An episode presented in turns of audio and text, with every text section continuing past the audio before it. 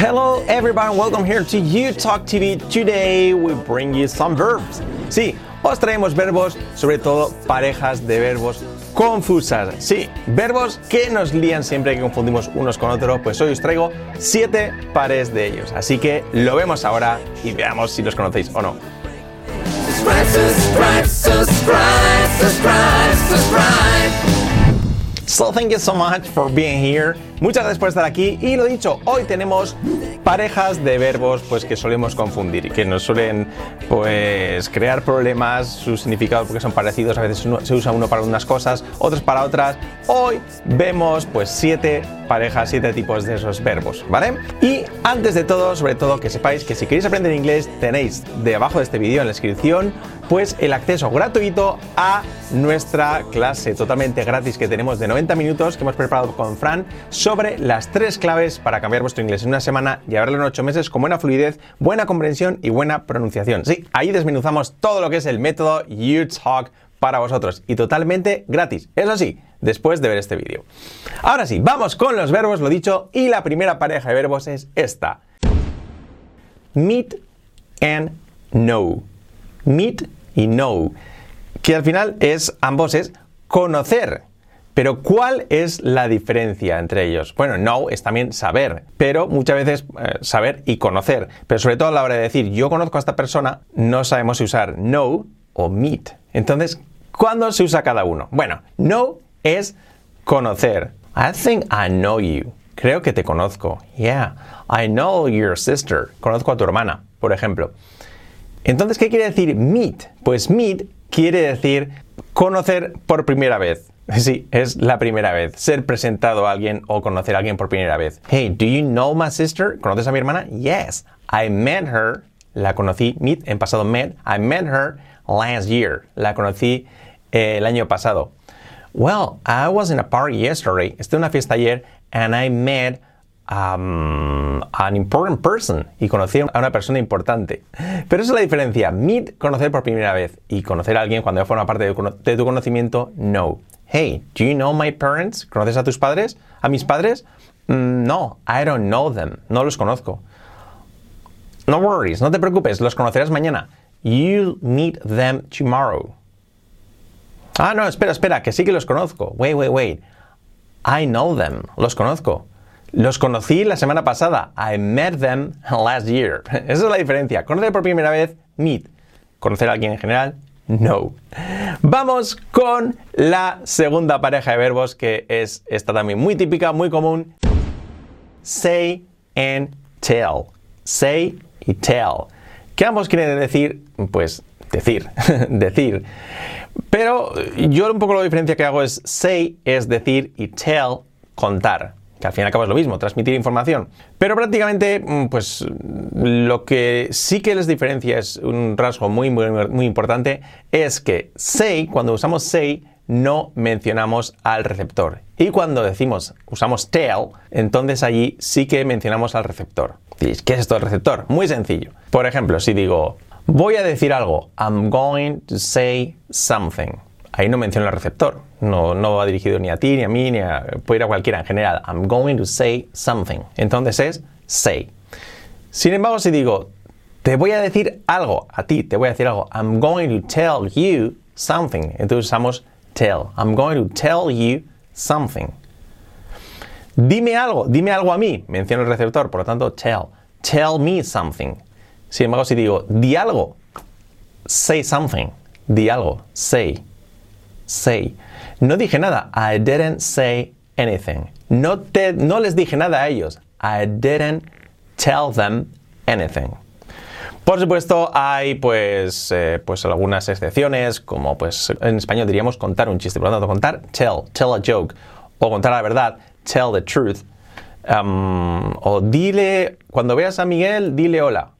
When you see Michael, say hello to him. Esas son pequeñas excepciones. Pero el 99% de las veces vais a estar aplicando esta regla que os digo. Vamos con la siguiente pareja de verbos. Bueno, en este caso son tres, que son ganar, que podemos decir win, earn y gain también.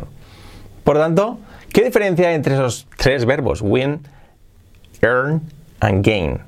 Los tres significan ganar. La diferencia es que win quiere decir ganar una actividad deportiva o un juego, un reto, o también ganar dinero pero sin trabajar. Por ejemplo, I won the lottery, gané la lotería, win, sin trabajar. Que te viene dado regalo prácticamente. Earn es ganar trabajando. Yeah, how much money do you earn? ¿Cuánto dinero ganas? Well, I earned um, 2,000 euros a month, for example, lo que sea. Ganar trabajando. Gain quiere decir aumentar, aumentar sobre todo, ya más, eh, más eh, alejado de lo que es dinero y demás. Gain pues es ganar, por ejemplo, yeah, I, need to gain weight, necesito ganar peso, por ejemplo, ganar en ese aspecto. Respecto a dinero también tendríamos make, de forma informal, es decir, gano eh, mil, dos mil dólares al mes. I make $2,000 a month, for example. Make, de forma muy informal. Por lo tanto, tenemos ahí gain, win and earn. Y también make, para decir ganar. Vamos con el siguiente, que también son tres. Que son referentes a la vista. Look, see and watch. ¿Qué diferencia hay entre esos tres verbos? Pues look es mirar. Hey, look at me. Mírame. O look at her. Mírale a ella. See es ver, casi similar, pero es distinto. Mirar y ver. I can't see you, no te puedo ver. Can you see that? ¿Puedes ver eso?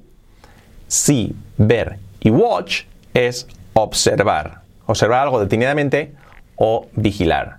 Por ejemplo, pues muy típico para la tele, I'm watching TV. O puedes vigilar a los niños, can you watch the kids? Puedes eh, vigilar a los niños, pues observar, sobre todo. Watch, que es algo, mirar algo pues que está eh, detenido. Watch. Vamos con el siguiente. Pues el siguiente paquete ya son dos de nuevo y es end and finish. End and finish. Ambos significa lo mismo, finalizar, terminar, acabar. ¿Y cuál es la diferencia entre estos dos verbos? Pues prácticamente mm, no hay. Sí que, por ejemplo, para acciones que se realizan personas se tiende a usar más finish. Yeah, I'm finishing my homework. Y cuando hablamos de eventos y demás, eh, pues se usa end. The movie ended uh, very well. La película acabó muy bien. Mm, pero también se puede decir eh, end, se puede usar end para actividades, como hemos dicho antes. No hay casi diferencia, pero se tiende a usar eso. Finish para actividades que realizan personas y end para eventos y demás. Mm, también se puede decir to be over. Si ahora lo veis en videojuegos, cuando algo acaba, pues repentinamente game is over. El, juego acabado porque nos ha eliminado. O imaginaos, tenemos una, estamos en una fiesta en casa, great party, una fiesta genial, y de pronto llega la policía. Police.